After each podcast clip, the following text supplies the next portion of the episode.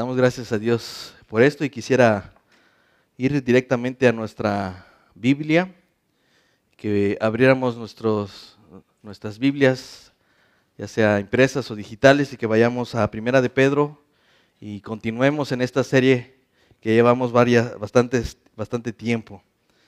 Eh, el Señor nos ha permitido ir avanzando en estas últimas ocasiones de manera muy rápida, sin embargo hoy nada más nos vamos a quedar en un solo versículo.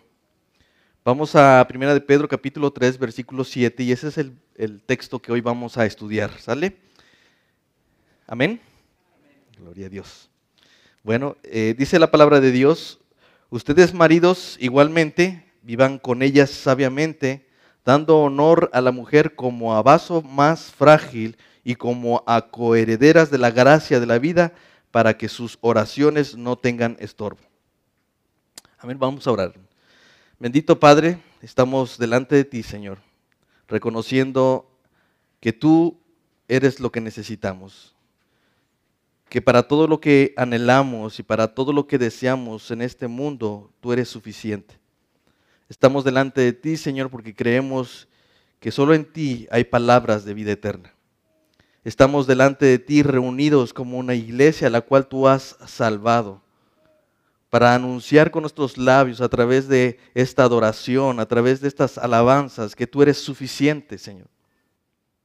Te rogamos que no solo esté en nuestros corazones el deseo, sino como tu palabra lo dice, también pongas en nosotros el querer como el hacer, porque esa es tu buena voluntad, Señor. Así que ruego por esta iglesia y ruego por mis hermanos y en especial por mí, Señor, para que sea un instrumento útil en este momento. Haz, que en esta hora, Señor, tu palabra ministre los corazones de mis hermanos, en especial de los varones de esta iglesia. Padre, te ruego para que en nuestras vidas, en lo que resta de la semana, haya un deseo y un anhelo de demostrar que tú sigues siendo suficiente para nosotros. Así que Señor, hoy te alabamos, te adoramos, Bendecimos tu nombre y exaltamos tu nombre porque tú lo mereces. Y porque la razón por la cual estamos hoy aquí reunidos es por ti, es por ese sacrificio y ese plan eterno que tú trazaste desde antes de la fundación del mundo para el beneficio de tus hijos. Así que hoy rogamos, Señor, que este domingo lo podamos aprovechar como iglesia y que podamos llevarnos tu palabra en nuestros corazones y las podamos poner por práctica, Señor. Gracias te doy por esta iglesia y por tu sacrificio por el cual estamos reunidos aquí, Señor. Gracias te doy en el nombre de Jesús. Amén. Bueno, hermanos, eh, quisiera hacer una dinámica antes de poder iniciar y es que yo quiero que se den cuenta de, de algo, hermanos. Yo quiero que, sobre todo los hombres, ahora mismo, en donde están sentados, quiero que miren a su alrededor. Y probablemente lo que se van a dar cuenta, de verdad háganlo, háganlo. Lo, que se van a dar cuenta es que probablemente su mayoría están rodeados de mujeres más que de hombres. La mayor cantidad de mujeres que asiste, de personas que asisten a la iglesia son mujeres, no hombres. Y creo que el tema de hoy es algo que debemos considerar con mucha atención, hermanos. Yo no sé si soy bueno para exponer la palabra de Dios, yo no lo sé. Eh, sin embargo, se trata no de, mí, sino de nuestra disposición en nuestro corazón de poder tratar de entender lo que el Señor quiere decirnos. Eso cambia mucho y eso creo que me ayuda mucho a mí porque yo soy torpe para hablar. Sin embargo, este, ahora, el tema evidentemente tiene que ver con los hombres, pero, es evidente también que las mujeres tienen que tener una visión correcta de qué es un hombre y cuál es ese llamado a ser esposos porque probablemente algo están haciendo mal. ¿no? Ya veíamos la semana, bueno, la ocasión pasada acerca de la sumisión, como ese, ese llamado divino para la esposa de poder eh, eh, levantar y ayudar a su esposo a tomar ese liderazgo. ¿no? Y muchas veces esa sumisión la dejamos afuera como algo que eh, lo menospreciamos. En el caso de las mujeres lo menosprecian diciendo no creo que sea necesario llegar a este punto, creo que estamos en pleno siglo XXI, eh, ya no es así, ahora nos ponemos de acuerdo, eh, dividimos las tareas, etc. ¿no? Probablemente muchos se enfocan en ese tipo de cosas, pero el matrimonio tiene que ver con algo más que simplemente dividir tareas, no es, no es simplemente una cuestión de justicia, no simplemente es una cuestión de, de juntar sus cuerpos o de tener los beneficios que tiene el matrimonio. Tiene muchas cosas que ver, hermano. Entonces, digo esto porque les pido toda su atención, hermanos, y que sean muy intencionales, sobre todo los varones de esta iglesia, a, tratar de seguir la idea que Pedro está hablando. Lo, lo, primero que puede llamar nuestra atención en este texto es que es la brevedad con la que Pedro trata el rol del marido. A comparación de los seis versículos que vimos la ocasión pasada, eh, Pedro solamente usa uno y con ella seis para poder exhortar a las mujeres. Sin embargo, lo que vamos a ver es que eh, Pedro nos va a sorprender al ver que eh, en este llamado que hace Pedro hacia los varones es muy conciso y simple a la vez. Es muy directo, hermanos, se van a dar cuenta. Pedro comienza diciendo, ustedes maridos igualmente. Es probable que al decir esta palabra igualmente se refiere a lo que ya se había dicho eh, versículos atrás en el capítulo 2, versículo 17, cuando dice, honren a todos, amen a los hermanos, teman a Dios, honren al rey. ¿Por qué digo esto? Porque, porque creo que es el punto de partida de todos los temas que hemos estado viendo. Por ejemplo, para los criados, en el versículo 18 del capítulo 2 dice que esa honra se cumple cuando se someten a sus amos. En el caso de las esposas, en el versículo 1 del capítulo 3, dice que esa honra se cumple al someterse a sus maridos. Y en el caso del versículo 2, versículo 7, para los esposos, esa honra se cumple cuando tratan a sus esposas con sabiduría en el versículo 7.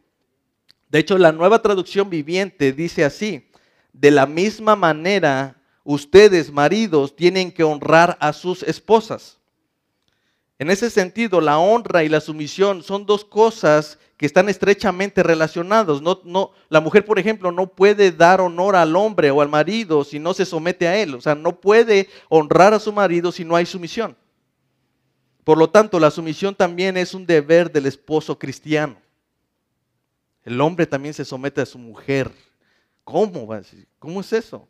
Bueno, Pablo dice en Efesios capítulo 5, versículo 21, sométanse unos a otros en el temor de Dios. Para los casados eso significa, según el versículo 22 de Efesios capítulo 5, que estén sujetas a sus propios maridos. Y para los maridos eso significa, según el versículo 25 del capítulo 5 de Efesios, eso significa amar a sus mujeres. ¿Sí? La forma en, que, en la que Pablo empieza a hablar de esto es, comienza diciendo, sométanse todos unos a otros en el temor de Dios. ¿Cómo lo hacen las mujeres cuando se someten a sus maridos, se sujetan en todo a sus maridos? ¿Y cómo lo hacen los maridos cuando aman a sus esposas? ¿Sí? Esto es muy importante, pues esta es la manera práctica de revertir los efectos ocasionados en la caída, como lo menciona el versículo 16, capítulo 3 de Génesis, cuando le dice Dios a la mujer, tu deseo será para tu marido y él se enseñoreará de ti. Me gusta como dice la nueva traducción viviente. Dice, y desearás controlar a tu marido, pero él gobernará sobre ti. La esposa querrá en ese sentido controlar al marido, querrá tomar el lugar de su marido, querrá tomar, como, como dicen por ahí coloquialmente, la que mueve el pandero es ella. ¿no? La que trae con queso las gordas es ella. ¿no? La esposa querrá tomar ese lugar, ocupar el lugar del marido. De hecho, si se dan cuenta, ¿qué, es lo que sucedió con la serpiente y Eva? la, serpiente le dice a Eva, mira que este fruto, y ella, ¿qué es lo que pasó? Mira que vio codiciable el fruto. ¿Y, qué es lo que sucede? Es la primera en codiciar y desear tomar el lugar de Dios.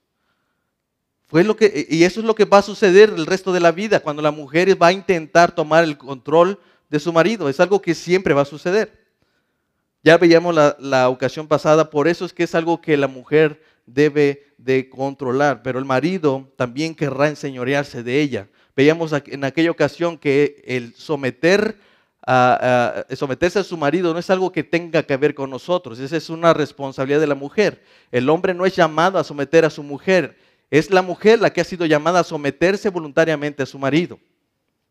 ¿Sí? Pero ¿qué va a suceder? El marido va a querer someterla a la fuerza, Ella, él va a querer tratarla de manera áspera para que se someta a su autoridad. Ahora, ¿Cómo se enfrenta el deseo carnal de controlar al marido? ¿Cómo vas a, contrarrestar ese deseo de tu corazón, mujer? Pablo dice, la mujer se sujeta a su marido en todo como lo hace con Cristo, como, como la iglesia lo hace con Cristo. ¿Cómo se enfrenta el deseo carnal de tratar de, tomar a nuestras esposas y someterlas a la fuerza y tratarlas ásperamente? El Señor dice a través de Pablo, el marido ame a su esposa como Cristo amó a la iglesia y se entregó por ella. Esa es la manera. ¿Se dan cuenta? Pedro desea que Cristo sea exaltado en esta forma, que el Evangelio, la luz del Evangelio brille a través del testimonio de un matrimonio que refleja ese pacto eterno entre Cristo y su iglesia. Pero esto no va a ser posible si cada uno de nosotros, tanto esposas como maridos, no toman el rol que le corresponde. Si alguno de los dos abandona ese rol, ese reflejo del Evangelio no será presentado. MacArthur dice, el esposo, perdón, e, e, en este sentido la manera en que, en que los maridos se someten a sus mujeres no es la misma como lo hacen las mujeres. Yo quiero aclarar eso. No es de la misma forma. No se somete el marido como las esposas se someten a sus maridos, pero definitivamente, se cumple al tomar el rol que le corresponde al ser cabeza de hogar. Esa es la realidad. MacArthur dice, el esposo creyente debe someter, someterse al cumplimiento de su deber amoroso, de ser sensible a las necesidades, temores y sentimientos de su esposa. En otras palabras, un esposo cristiano tiene que subordinar sus necesidades a las de su esposa, sea cristiana o no. En este llamado, hermanos, Pedro tiene en mente a varones dispuestos a glorificar a Dios en su matrimonio, a hombres con toda la extensión de la palabra, a varones bien dispuestos a reflejar el Evangelio de Cristo, el amor de Cristo a sus esposas, hombres con los pantalones bien puestos, hermanos, de un carácter íntegro, es decir, que no carece de ninguna de sus partes. Eso es lo que significa integridad. ¿Cómo sé que un rompecabezas está íntegro? Porque tiene todas sus piezas. Pedro está teniendo aquí en mente a un hombre de verdad, hermanos. Un verdadero hombre. No estoy hablando como machista, hermano. Estoy hablando como aquel que va a cumplir con su rol de manera varonil. Ese es el llamado, hermanos. Debe ser íntegro, es decir, no debe de carecer de ninguna de sus partes. O como yo le diría, tiene que ser un marido integral. Y no me estoy refiriendo a un marido fitness o multigrano, hermanos. No. Sino a uno que cuenta con todos los elementos necesarios para glorificar a Dios en su matrimonio sin que falte alguno de ellos. Básicamente lo que voy a hacer es tratar de, eh, me voy a dedicar a tratar de transmitir el enfoque que Pedro está eh, teniendo aquí. Es un enfoque muy sencillo, muy práctico al hablar de la responsabilidad del hombre. Su rol consiste básicamente en conocer, honrar y orar por sus esposas tal como Cristo lo hace con la iglesia. Y ese es el bosquejo que voy a tratar de llevar. Tres puntos sencillos y concisos. Primero, conoce a tu esposa. Segundo, honra a tu esposa. Y tercero, ora por tu esposa. Vayamos al primero. Dice, ustedes maridos igualmente vivan con ellas. Vivir con ellas no significa vivir bajo el mismo techo. Eso es lo que no, está, es evidente que si estamos casados estamos viviendo bajo el mismo techo, ¿verdad? Pero no son roomies, hermanos, no son compañeros de, de cuarto. Significa que deben de ser compañeros de vida. La palabra más apropiada aquí es convivir, como lo dice la Biblia de las Américas. Y ustedes maridos igualmente convivan de manera comprensiva con sus mujeres. Y convivir significa coexistir o subsistir junto con o al lado de, en este caso al lado de mi esposa. Esa idea debe de ser comprendida eh, o, comparada con cualquier actividad o proyecto que tenga esa que por definición no se puede hacer de manera solitaria, que tenga que realizarse con la ayuda de alguien. Imagina, por ejemplo, una competencia de relevos pero sin relevos. Por definición ya no es una competencia de relevos. O imagina bailar un tango solo, hermanos. No sé, yo me imagino que se puede bailar, pero no me imagino ver bailar el tango solo. O imagínate bailar quebradita, hermano. Bueno, yo no sé cuántos de ustedes han bailado quebradita, pero La quebradita es eso, el hombre quiebra a la mujer en ese tipo de baile, ¿no? Perdonen mis ejemplos, pero quería tratar de mostrar algo muy ilustrativo. Entonces esa es la idea, hermanos. Cuando Pedro está hablando de convivir, está hablando de esta tarea del matrimonio como algo que no puedes dejar a un lado a tu esposa. ella es parte de este baile. Ella tiene que ser tu pareja de baile en esta vida. No puedes tomar a alguien más. Y no hay alguien más que sepa bailar como tú que ella. Dice Eclesiastés capítulo 4, versículo 9, mejores son dos que uno porque tienen mejor paga de su trabajo. Porque si cayeren, el uno levantará a su compañero, pero hay del solo, que cuando cayeren no habrá segundo que lo levante. También si dos durmieran juntos, se calentarán mutuamente. Mas, ¿cómo se calentará uno solo? ¿Se dan cuenta? Esa es la idea del, matrimonio, una convivencia, una, unidad, un compañerismo en toda la extensión de la palabra acerca de la vida. En ese sentido, el matrimonio por definición es algo que implica una compañía. De hecho, eso es lo que el, sentido que Génesis quiere mostrar cuando Dios dice no es bueno que el hombre esté solo. ¿Sí? No solamente dice, no, es que pobrecito, está, está, Solimán. No, él dice, no es bueno que el hombre esté solo, entonces le, haré ayuda idónea, dice la palabra. Y aunque la soledad del hombre fue resuelta eh, cuando le presentó a la mujer, o se resolvió con la compañía de una mujer, Dios le dio más que una compañera, le dio una ayuda idónea. Así que el tema no es simplemente tener a alguien a mi lado con quien ver la película, no es simplemente tener una mujer que haga, que me lave la ropa, etc. No, hermanos, no es así. Dios diseñó para el hombre no solamente una compañera, le diseñó una ayuda idónea. Jay, Adams escribe, una compañera es alguien con quien tú estás íntimamente unido en pensamiento, metas, planes, esfuerzos y en el caso del matrimonio, cuerpos. ¿Sí? Eso es. Ahora, pero Pedro no solamente está diciendo que vivan con ellas, él está diciendo que debe ser de una manera especial. Él dice, ustedes maridos igualmente vivan con ellas sabiamente. Ya cambió la cosa, no simplemente vivir eh, juntos y, tener una excelente relación de amigos, etcétera. No, él dice, hay una forma de vivir con ellas y debe ser sabiamente. El texto no solo dice que debemos vivir con ellas, también lo dice eh, que debemos vivir eh, juntos la vida de manera sabia, o como lo dice la Biblia de las Américas, convivan con ellas de manera comprensiva. La palabra sabiduría es también comprensión. ¿Y qué es comprensión? Es la facultad, la capacidad o la inteligencia para entender y conocer las cosas. Pedro quiere que los maridos tengan la facultad, la capacidad o la inteligencia para entender y conocer a sus esposas.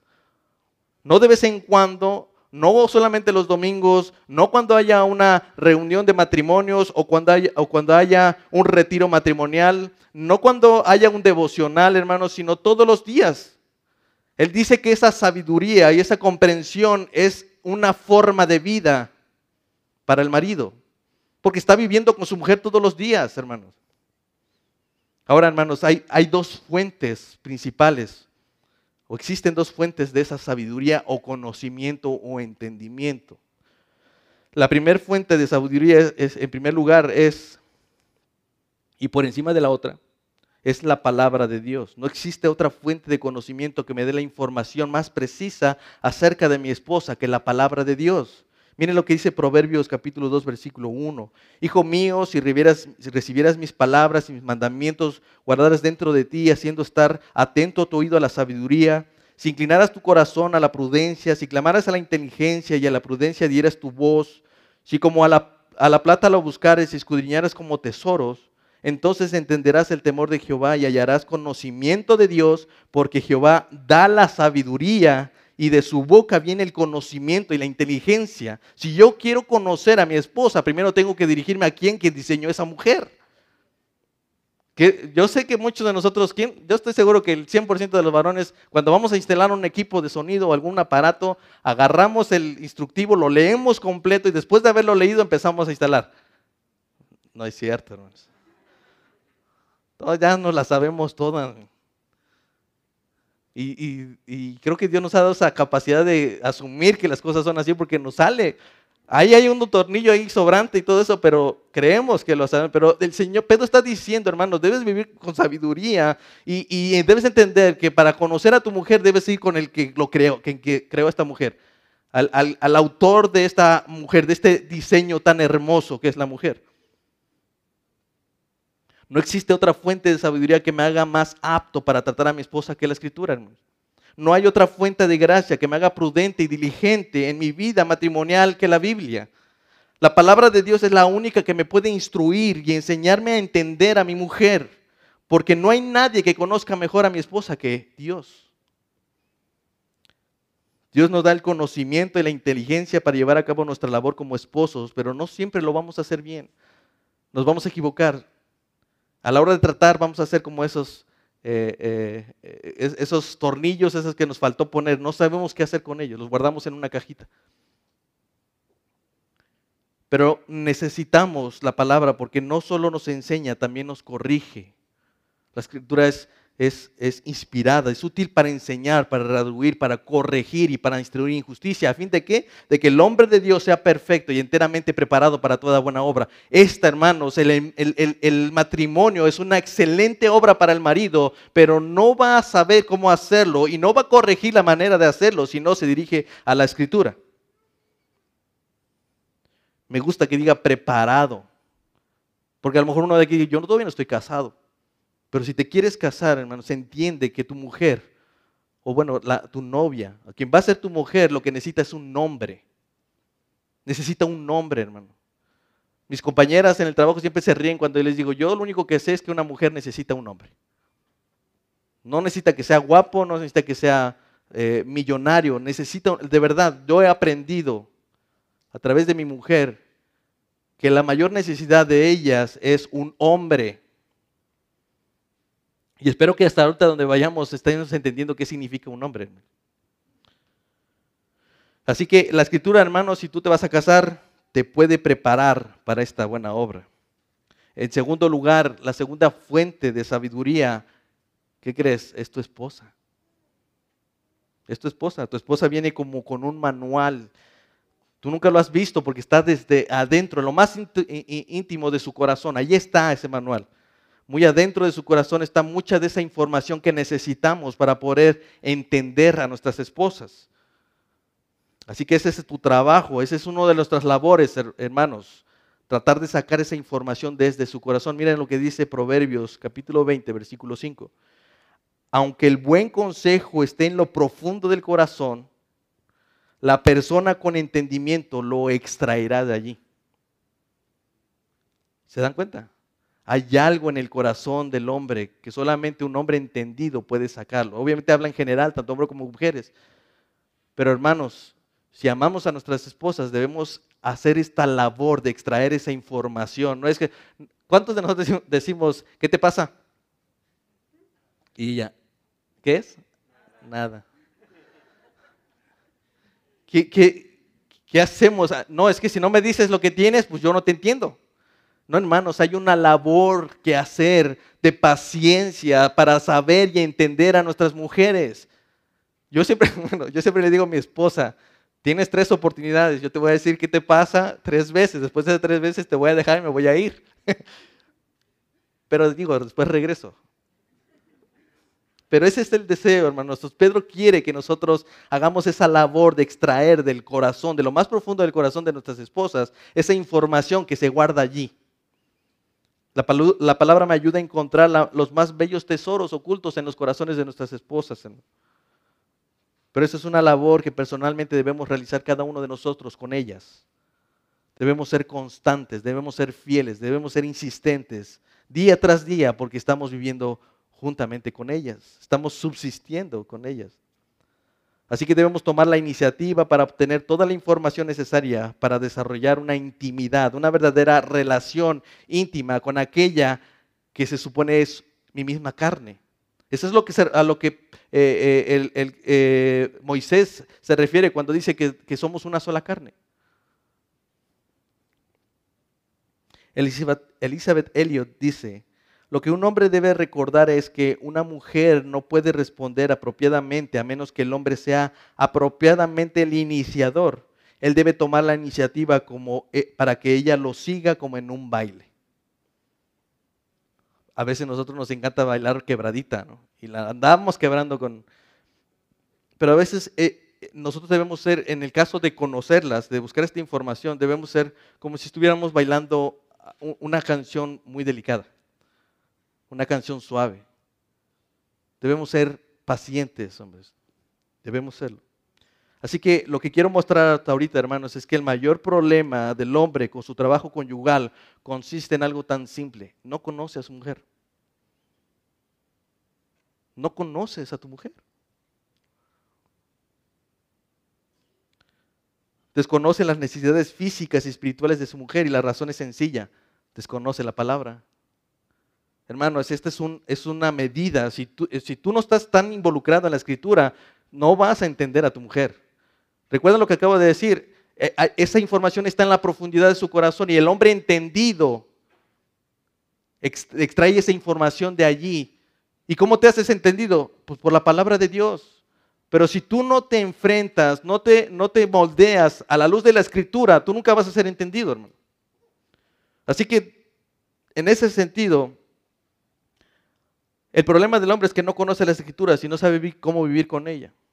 Aún digamos que en sentido general los maridos tengan como fortaleza en su matrimonio esa, buena dinámica y una buena relación como si fueran cuates, porque a veces he visto matrimonios que parecen más cuates que, matrimonio.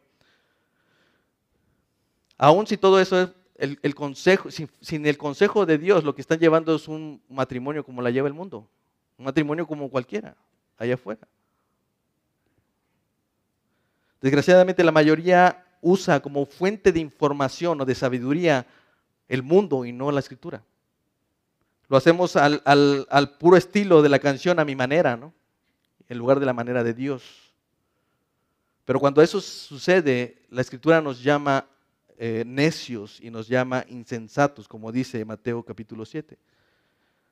Cualquiera que me oye estas palabras y no las hace, le compararé a un hombre insensato que edificó su casa sobre la arena y descendió lluvia y vinieron ríos y soplaron vientos y dieron con ímpetu contra aquella casa y cayó y fue golpeada y fue grande su ruina.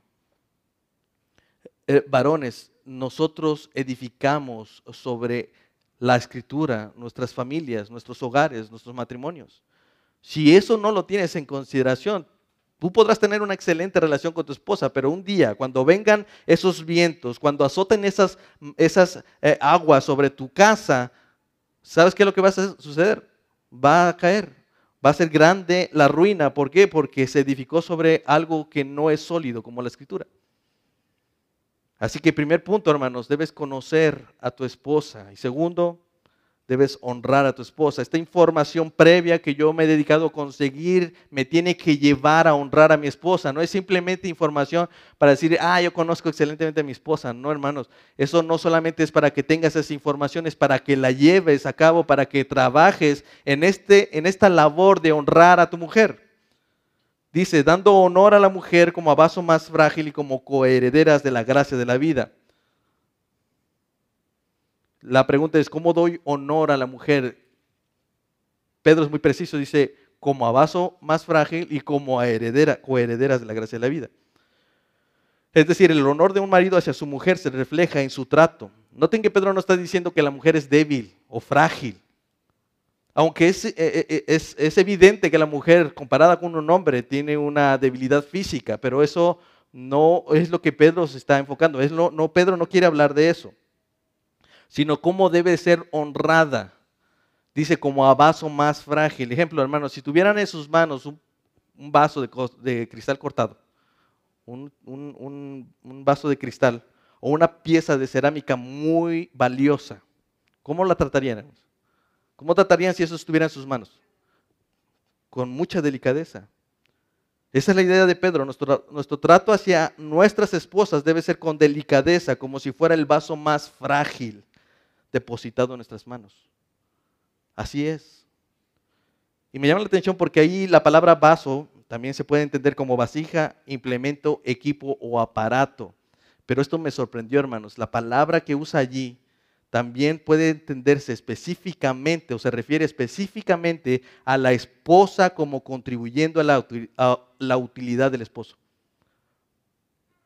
en el griego la palabra que está allí no solamente significa vaso, vasija, implemento o instrumento, significa específicamente también la esposa como contribuyendo a la utilidad, a la utilidad del esposo.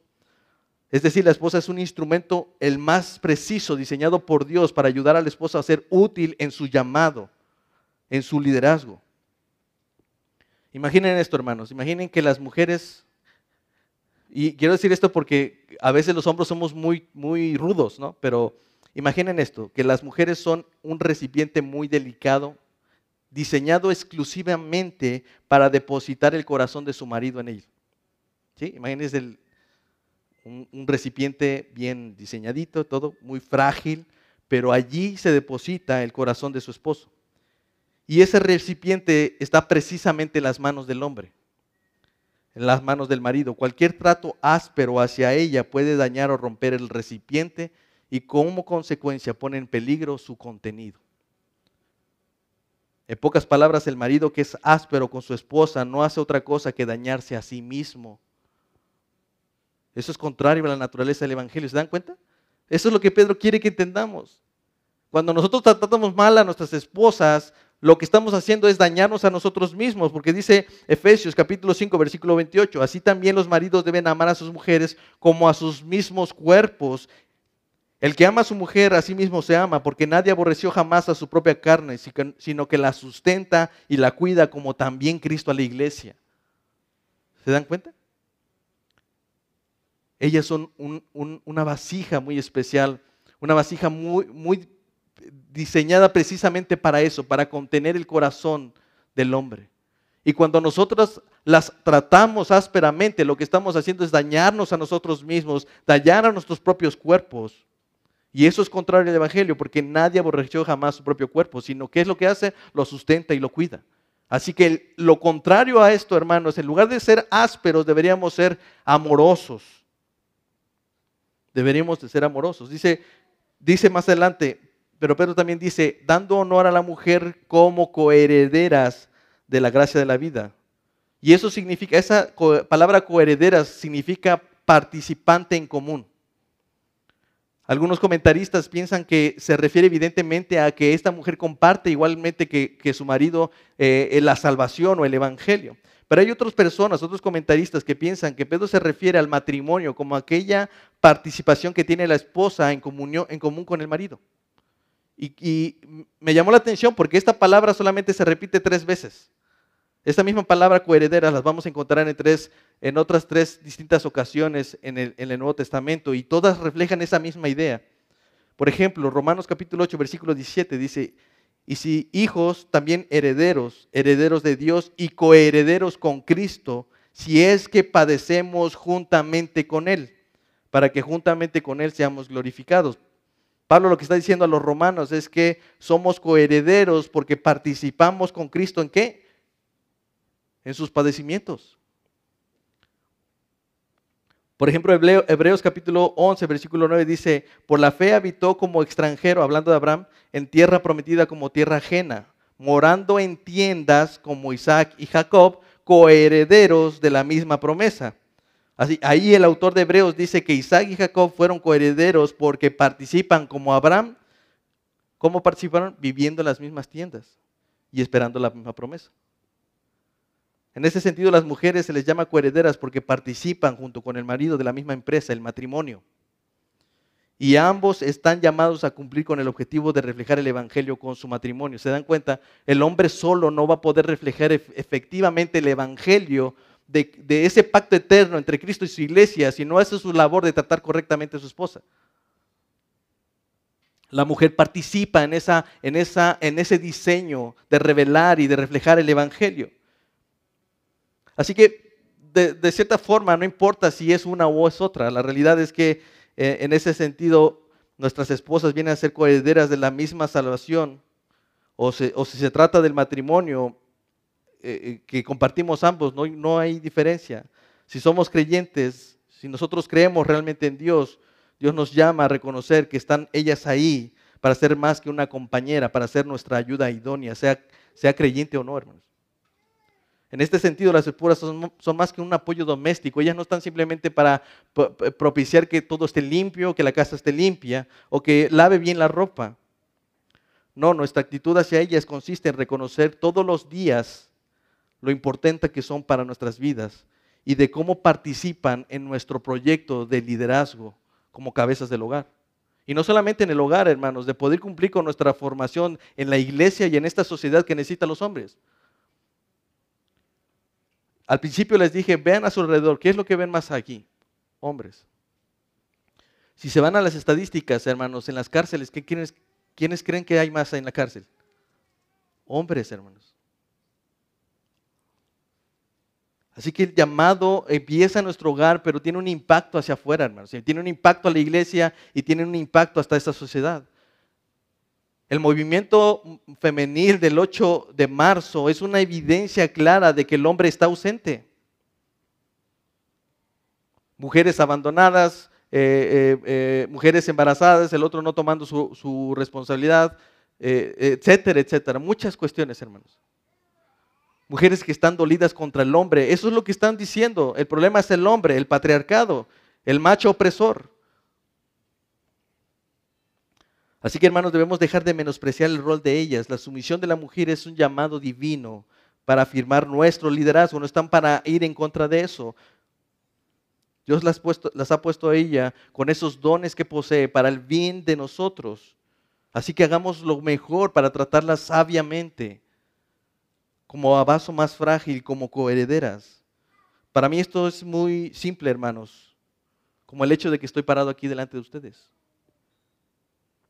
No hay manera de que cada sermón de cada domingo en el que yo participo sea posible si no está mi esposa conmigo. Se los digo con toda sinceridad. No sería el hombre que ahora soy si no es por mi mujer. Ella me ayuda mucho. Ella, ella debería tener mucho del crédito de lo que estoy haciendo hoy en día. No solamente porque se hace cargo los, los sábados y los domingos de los niños, ella participa en mi sermón, yo le, yo le enseño, yo mientras estoy haciendo mi bosquejo, mientras estoy estudiando, le estoy compartiendo y ella me dice, ella me ayuda, ella me apoya. Yo no la estoy tomando simplemente como algo, como alguien que debe de cuidar a los hijos. Ella me está apoyando en mi ministerio, hermanos. Cuando Pedro llama a los maridos a honrar o a tratar a sus esposas como coherederas, los hace pensando en que ellas también tienen la misma necesidad espiritual que nosotros. Así que, en pocas palabras, lo que Pedro nos llama ahora a, la forma de honrar se trata de tratarlas correctamente. Como Pablo lo dice, amen a sus, mujeres y no sean ásperos con ellas. Así dice Colosenses 19, 3.19. Y me gusta una ilustración que escuché del pastor Miguel Núñez. Y yo quise ponerle eh, esa ilustración roca y arena. Dice, las mujeres son potencialmente sensibles ellas evidentemente, e, eso implica que ellas son eh, muy emocionales, muy sentimentales. Y no lo digo porque sea malo o no lo digo con desprecio, pero, y eso tampoco significa que nosotros no tengamos sentimientos ni emociones, hermanos. Pero Dios las diseñó de una manera más sensible que nosotros. En ese sentido, sus emociones pueden ser como las olas del mar, que en ocasiones pueden ser bajas y suaves, pero también pueden ser altas y fuertes, hermanos. En esos momentos los maridos, con nuestro trato hacia ellas, podemos ser como escolleras, no sé si sepan qué es eso, son las rocas con las que ah, hace que el, que el agua se aplaque, pero de una manera muy agresiva. Son contra, eh, cuando las olas impactan contra esas rocas o golpean de esa manera. O podemos ser playas, hermanos. ¿Qué es lo que sucede cuando, la mar, cuando las olas vienen de, hacia la playa? Como si se recostaran sobre ella, sobre la arena. Los hombres tenemos esa opción, hermanos. O somos rocas o somos como la arena del mar. Podemos hacer que ellas con sus emociones se enfrenten delante de algo rígido, algo duro. O podemos ayudarles a que todas sus emociones puedan ser, eh, eh, puedan ser ah, usadas, hermanos, puedan ser apoyadas, como si fuéramos la arena del mar. Si ustedes se dan cuenta, no se produce el mismo, el mismo eh, resultado cuando las olas golpean contra esas rocas que cuando cae sobre el mar, sobre la arena. Es más, cualquiera que se ponga entre las rocas y la ola va a sentir lo que eso significa, hermano. Así que no siempre lo vamos a hacer bien, hermanos, pero ese es el llamado. Nosotros tendríamos que ser como arena, hermanos. Hay muchas cosas que quisiera decir, hermanos. Quizás uno de los problemas que más he visto acerca de esa relación como hombres se ve en la comunicación. Hermanos, no puede haber persona más de más confianza que tu esposa para ti. Y, para ella no puede haber hombre más de mayor confianza que tú. Si tu mujer va y le cuenta todo lo que ella siente, aún los problemas de tu matrimonio, se los cuenta a alguien más y no eres tú, tú estás en un problema. Porque la persona de mayor confianza debería ser tú.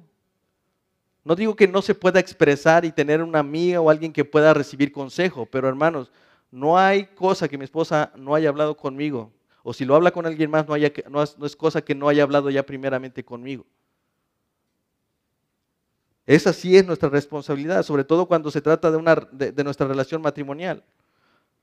Luego Prio lo dice, ella por ser tu esposa tiene la necesidad bíblica de saber ciertas cosas de tu vida que afectan tu relación con ella. Ella, por ser tu ayuda idónea, tiene la necesidad bíblica de saber ciertas cosas de tu vida que afectan tu relación con Dios. Recuerda, si Dios quiere que tu esposa creyente te ayude con algo, es a que seas un mejor cristiano. Pero ¿qué pasa si nosotros no nos comunicamos con ella? Y no me refiero a que llegues del trabajo y inmediatamente le cuentes, fíjate que se comieron unas tortas ahí en la oficina y llegaron todo apestoso. No, no estoy hablando de lo que hicieron durante el día, sino la capacidad de decir lo que estás sintiendo. Oye, es que me molesta de verdad que podamos, o sea, que llegamos tarde. O es que sabes que me molestó la manera en que eh, dijiste estas palabras. Yo creo que no tuviste cuidado cuando quisiste hablar aquello. Todo eso es la comunicación, hermanos. La capacidad de saber. Y hermanos, esto incluye nuestras propias luchas. Es el caso de los hombres en su mayoría que no buscan el consejo, hermanos. tienen un gran problema con el consejo, hermanos. Muchas, muchas de sus decisiones las hacen a expensas de buscar a alguien consejo. Y, y de verdad, hermanos, la primera persona que deberían de buscar para ese consejo es su esposa pero no lo hacen. El hombre no busca consejo. En el caso de la crianza, hermanos, a veces el marido suele ser muy áspero en este sentido, en el trato de la crianza, porque a veces no participa, no hace nada con los hijos.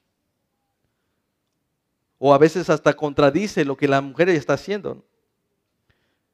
En la relación familiar a veces lo que hace es exponer a su esposa al escrutinio de la familia.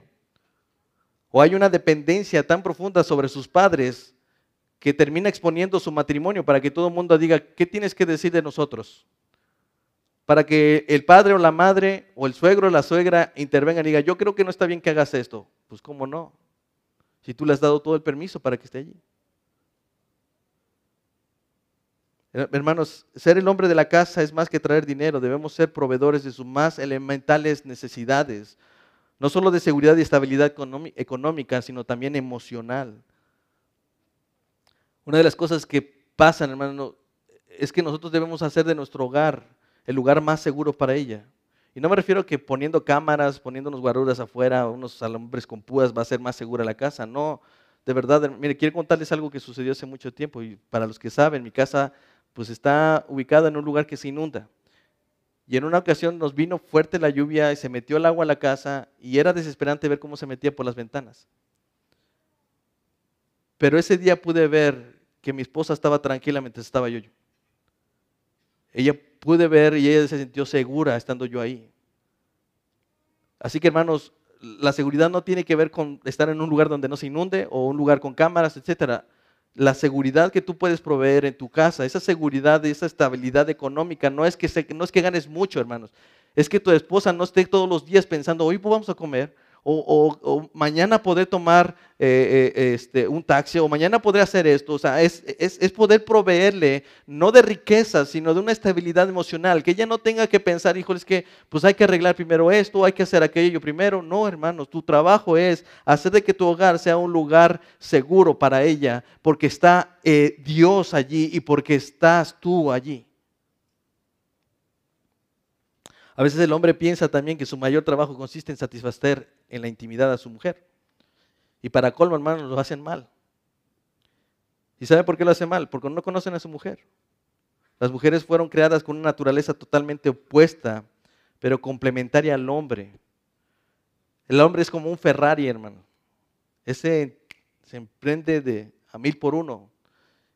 La mujer no, la mujer es como un bochito, hay que dejarlo calentar un tantito. Y, o sea, no quiero ser grosero, hermanos, pero el hombre es desesperado y quisiera tomarla. Vámonos, si se mete, ¿no? Yo no, no estoy diciendo que, miren, hay una, una frase de, de, John Piper que dice que si tú quieres tener intimidad con tu esposa a las 10 de la noche, empieza a trabajar a las 10 de la mañana. Estoy de acuerdo con él, pero no en todo, hermanos.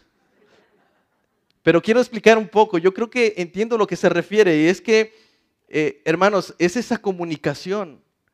A veces es, ese, lenguaje corporal, esa, ese lenguaje que, mi esposa y yo usamos y que simplemente nos estamos comunicando todos los días, que cuando llega el momento es evidente que ella desea y es evidente que yo deseo. No, hay una forma de forzar esta situación. Así que el trabajo, por eso dice que es vivir con ella sabiamente. No es simplemente que hoy me dieron ganas, me desperté con ganas y voy sobre ella. No, hermanos, es un trabajo que tiene que ver con, eh, con que ella se sienta segura, que, que ella se sienta amada, hermanos. Nosotros nos prendemos inmediatamente porque somos atrapados por medio de los ojos, pero la mujer tiene nuestra atención cuando le hablamos cuando la entendemos.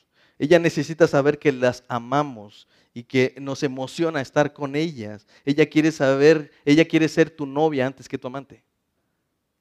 Ella quiere que, de verdad, hermanos, yo a veces le digo piropos a mi esposa. Y le voy a decir uno que le dije hace...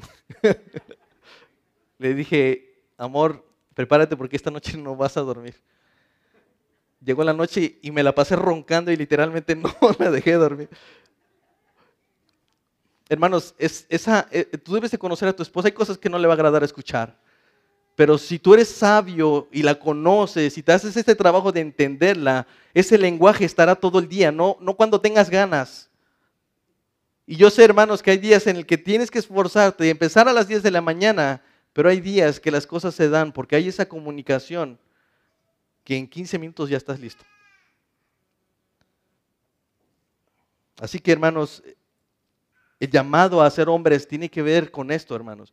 No vas a tener la capacidad de, honrar a tu esposa y de tratarla como a vaso más frágil, como coherederas de la gracia de la vida, si tú no te dedicas a conocerla. Pero sobre todo, hermanos, hay algo que Pedro nos dice al final para que sus oraciones no tengan estorbo. y de verdad esto suena absurdo, porque si un hombre no se dedica a, conocer a su esposa y la trata de ásperamente, ¿qué va a estar orando por ella, sinceramente? La realidad es que Pedro no está hablando de eso, no es... Eh, Pedro creo que él está hablando de ese marido integral, de ese marido que se ha dedicado a entender y a conocer a su esposa y que debido a ello quiere honrar a su esposa todos los días que vive con ella. Y él está preocupado por esa relación, que no quiere que haya algo que estorpee sus oraciones. Un hombre integral está orando por su mujer, hermanos. Yo creo que, de verdad lo diría con toda seguridad, los hombres no oramos por nuestras mujeres. Qué absurdas son estas. Yo diría que Pedro quiere exaltar la oración como parte del trabajo integral de un marido. Para tratar a su esposa con honor y amor, el marido necesita conocerla y entenderla, pero en el proceso habrá errores, ofensas, pecados, no solo, no solo del marido, sino también de ella. Habrá desánimo, cansancio, desinterés. Yo no querré seguir haciendo este trabajo. Para esos momentos del día a día es necesaria la oración. Porque eso me recuerda que esta labor es un trabajo de Dios. Si yo no involucro a Dios en mi relación matrimonial, yo no voy a poder hacer esto, hermanos. Luego Priolo escribe, ¿alguna vez te has detenido a considerar que el hombre era dependiente del consejo de Dios aún antes de caer en el pecado? Si Adán necesitaba de la sabiduría de Dios en el huerto del Edén sin haber caído, ¿cuánto más necesitamos nosotros mientras intentamos amar a nuestras esposas y vivir con ellas sabiamente? Si Adán antes de caer necesitaba en el aire del día tener una relación con Dios, cuánto más nosotros después de la caída que estamos constantemente queriendo tratar ásperamente a nuestras mujeres. Ese trabajo no es sencillo porque también ella es una pecadora, como dice eh, un pastor, son dos pecadores viviendo bajo el mismo techo. Necesito el consejo de Dios a través de la oración. Si mi deseo es honrar a mi esposa, entonces tendré que ocupar mi tiempo también para orar a Dios, para que me ayude a hacer lo que yo no puedo hacer.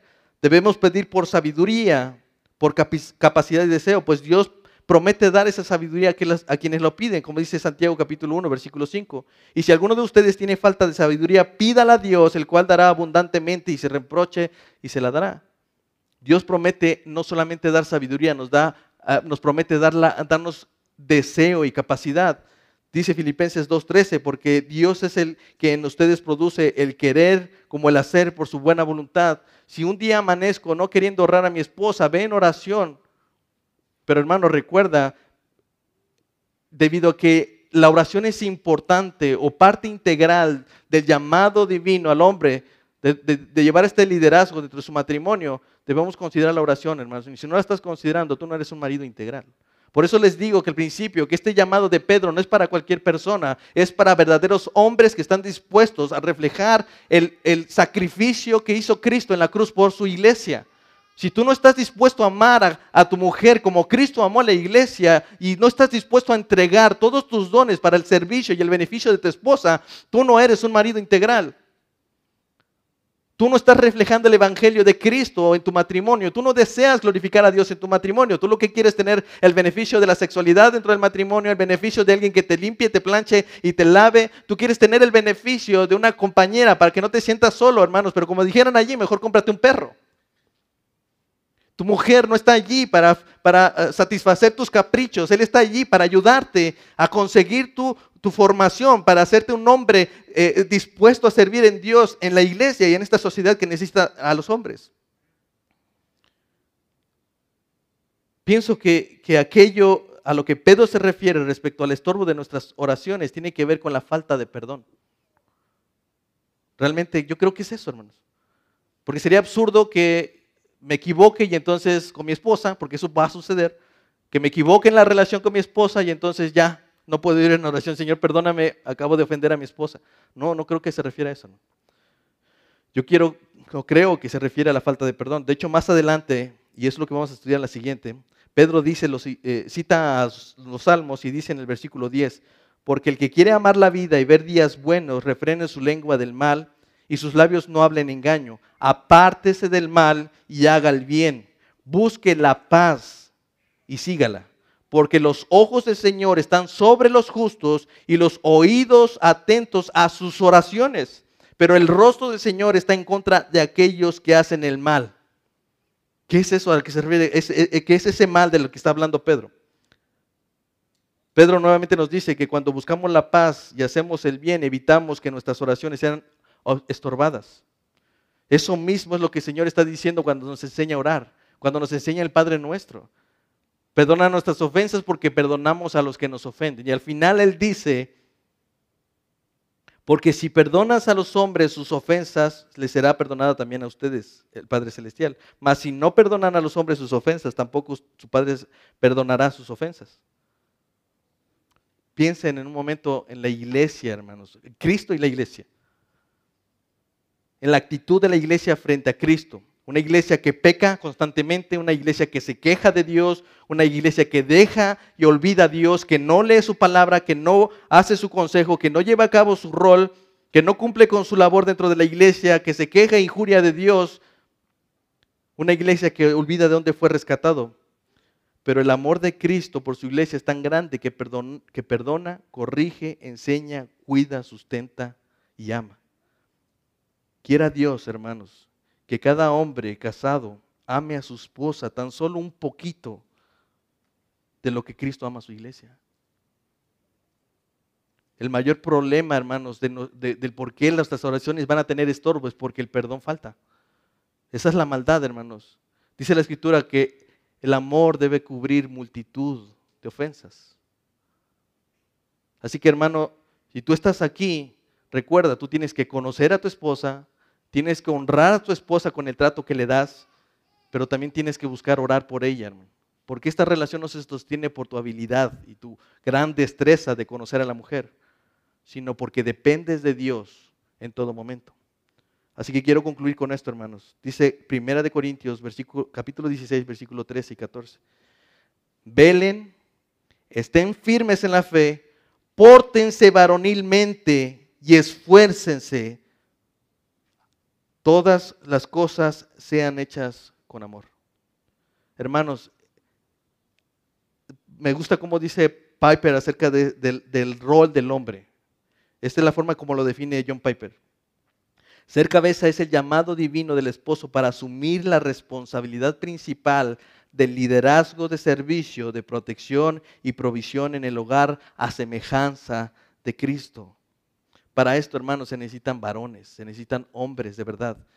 Y no, no, no machos, hombres, hermanos, que, se sean, que sean esforzados, que se puerten varonilmente y que todo lo que hagan lo hagan con amor.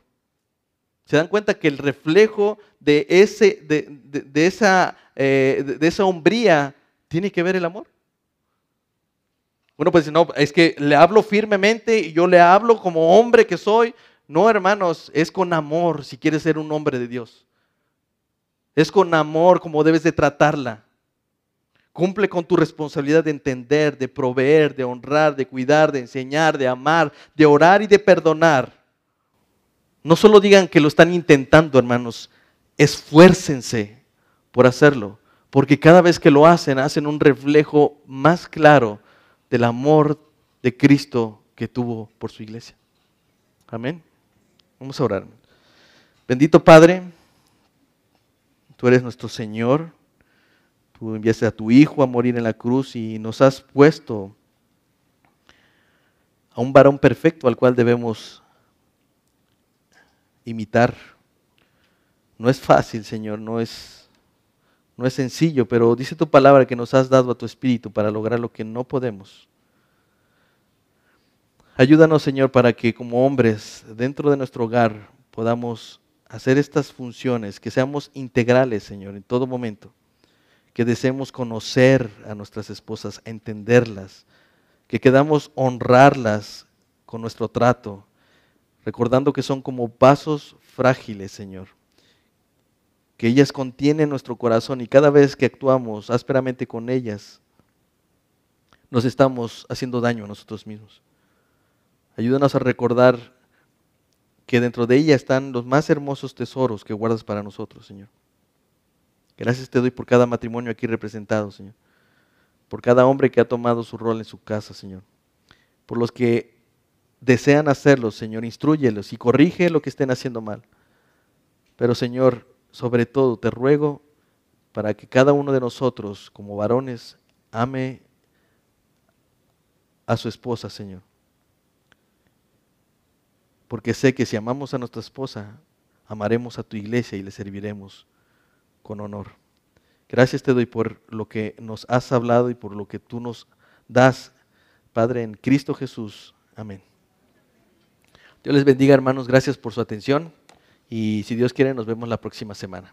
Bendiciones en casa.